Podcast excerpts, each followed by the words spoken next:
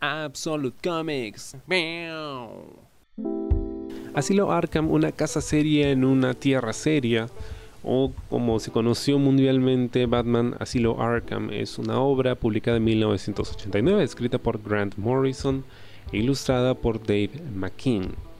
Bien, esta obra es legendaria por las ilustraciones de Dave McKean que parecen sacadas de los sueños de una persona o de sus pesadillas.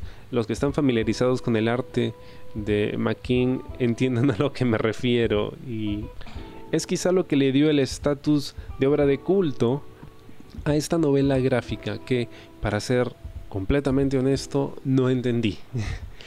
quizá porque la leí inicialmente en portugués, que no es mi lengua materna, la hablo, pero no la entiendo al 100%. Y es una novela bastante compleja de leer. Es bastante difícil. Es Grant Morrison, él suele ser así. Entonces se me hizo un poco pesado. Además que el arte de McKean es eh, realmente intenso.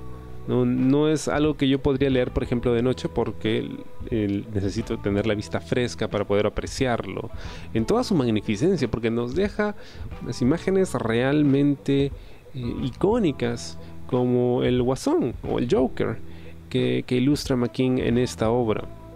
¿De qué trata? Bueno, el día 1 de abril, que en Estados Unidos se celebra el April's Fool o el Día de los Inocentes, que para el resto del mundo, o al menos en Latinoamérica, es el 28 de diciembre, los pacientes de Arkham toman el, asilo o el manicomio y eh, Joker amenaza con asesinar a los rehenes si es que Batman no pasa una noche con ellos.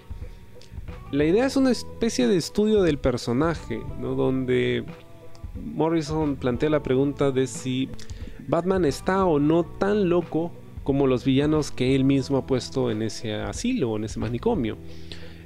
Y en realidad no termina de haber una respuesta, ¿no? Porque como se ha visto en muchas otras obras de este personaje, Batman en realidad no termina de ser un héroe como tal, ¿no? O, lo único que lo separa de los villanos que él enfrenta es precisamente su código moral, ¿no? El hecho de que no mata. Pero fuera de eso, sí, es una persona con trastornos, ¿no? Con traumas.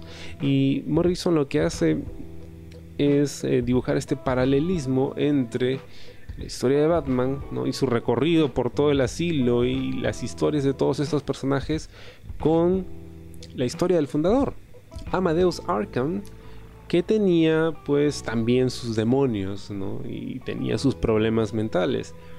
Esta historia se siente como algo de terror. Yo no sé muy bien si podría traducirse bien a una película, ya sea animada o en live action. Creo que en el formato del cómic es lo suficientemente intrigante e interesante.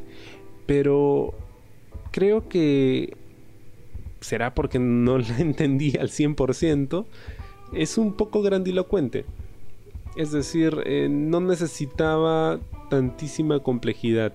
Quizá, nuevamente, yo la leí en un idioma que no era el mío. Si lo leyese en inglés o en español, puede que la entienda o la aprecie mejor como ejercicio me parece una idea muy interesante. El concepto es, genial.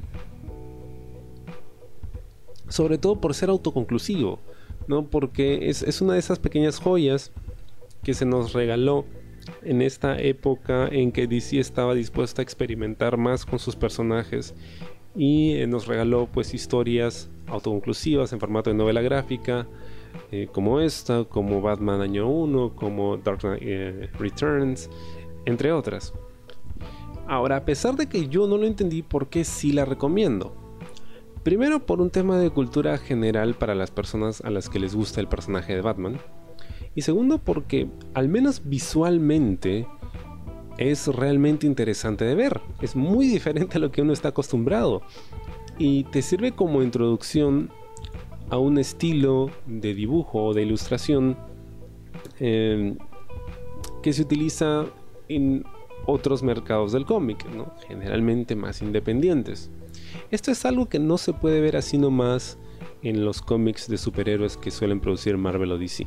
Entonces, desde ese punto de vista creo que es importante, o por lo menos estaría bien, no estaría de más, o hasta puede resultarte entretenido leer Arkham Asylum. ¿En qué formato puedes hacerlo? Tratándose de un eh, cómic donde la ilustración tiene tantísimo peso y es lo que le ha dado estatus de culto, creo que eh, tratar de leerla en el formato más grande que puedas encontrar. Se ha publicado en todas partes, en todos los formatos que te puedas imaginar. Eh, yo siempre recomendaré los de tapa dura porque son los más resistentes, o el formato Absolute que se publicó no hace mucho, que es el tamaño más grande en el que se puede encontrar esta historia, al menos en el mercado americano. En España ha sido publicado por SC, en Brasil por Panini, y ese es el formato en el que yo lo leí. No deja de ser interesante. Suele contener bastante contenido adicional que te ayuda a apreciar muchísimo mejor el trabajo de Dave McKean. Batman Asilo de Arkham es un cómic que no puedes dejar de leer.